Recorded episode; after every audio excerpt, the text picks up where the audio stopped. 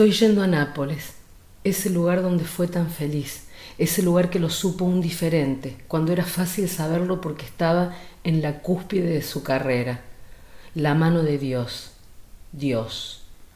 Y Nápoles, al sur de Italia, esa tierra empobrecida, le dio de sus mayores alegrías, haciéndolo feliz a un pueblo olvidado, que nunca tuvo nada, solo pasión y una tierra para cultivar a fuerza de sudor y sangre que siempre fueron disfrutados por los ricos, igual que el Diego, pasión por el fútbol y unas piernas, unas gambetas, una alegría por el juego, el fútbol que disfrutó el pueblo y facturaron los otros, el poder económico y hegemónico.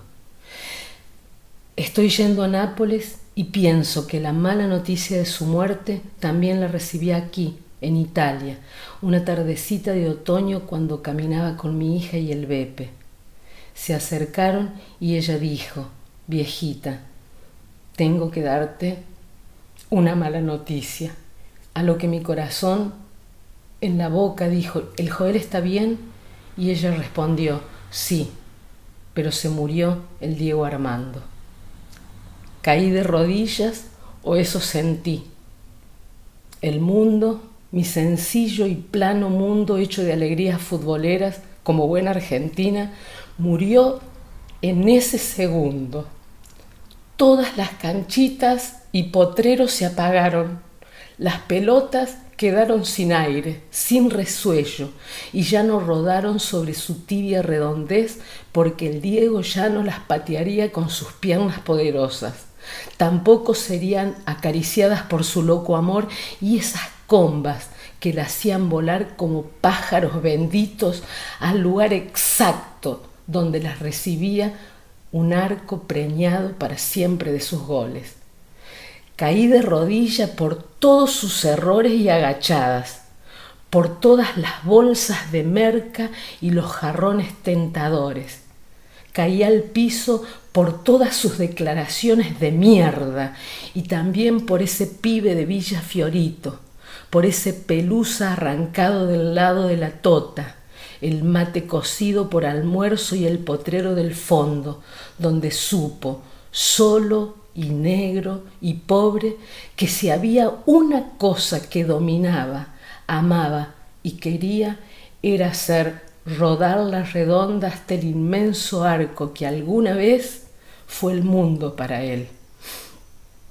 La pelota no se mancha, dijo en algún momento, cuando aprendió que sus decires y acciones no responderían al poder, a los ricos, a los que facturaban sus piernas y quisieron también facturar sus ideales. Estoy yendo a Nápoles y otra vez caeré de rodillas en el estadio Diego Armando Maradona.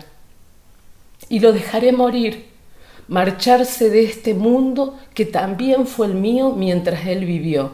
Un mundo diferente ahora cuando me pongo la camiseta de Argentina con la cara de Angelito Di María, este de acá y ahora, que lo honra como fue, un jugador de fútbol, el mejor.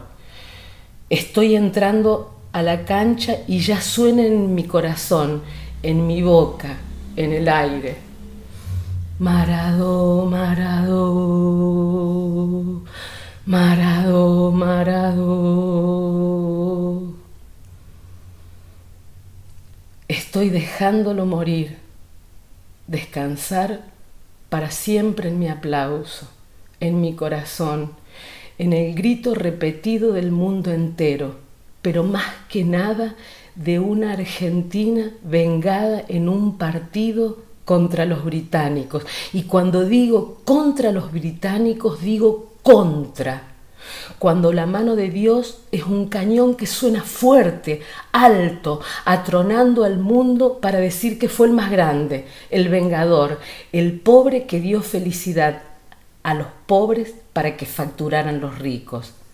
Maradona, que llevó al sur de Italia a ser campeón, ganador. Estoy yendo a Nápoles, entrando en la cancha, suena Maradona en mi corazón, en el mundo, en el mío. Abro las manos, el corazón estalla, la pelota manchada y sucia de tanto jugar entre sus piernas aparece en el túnel y corre al centro de la cancha. La tribuna explota, la alegría desborda. El hombre y la mujer común sienten que se puede ser feliz, mejores, únicos. Y ahí está él, por última vez, con sus poderosas piernas, con su mano de Dios estallando en goles, para que sepa, para que tenga, para que goce. Regreso de Nápoles, más vieja, menos ingenua, más plena. Descansa en paz. Campeón de campeones, Dios de dioses, malo de malos, bueno de buenos. Adiós, Diego, te voy a extrañar siempre. La pelota manchada nunca será la misma sin vos.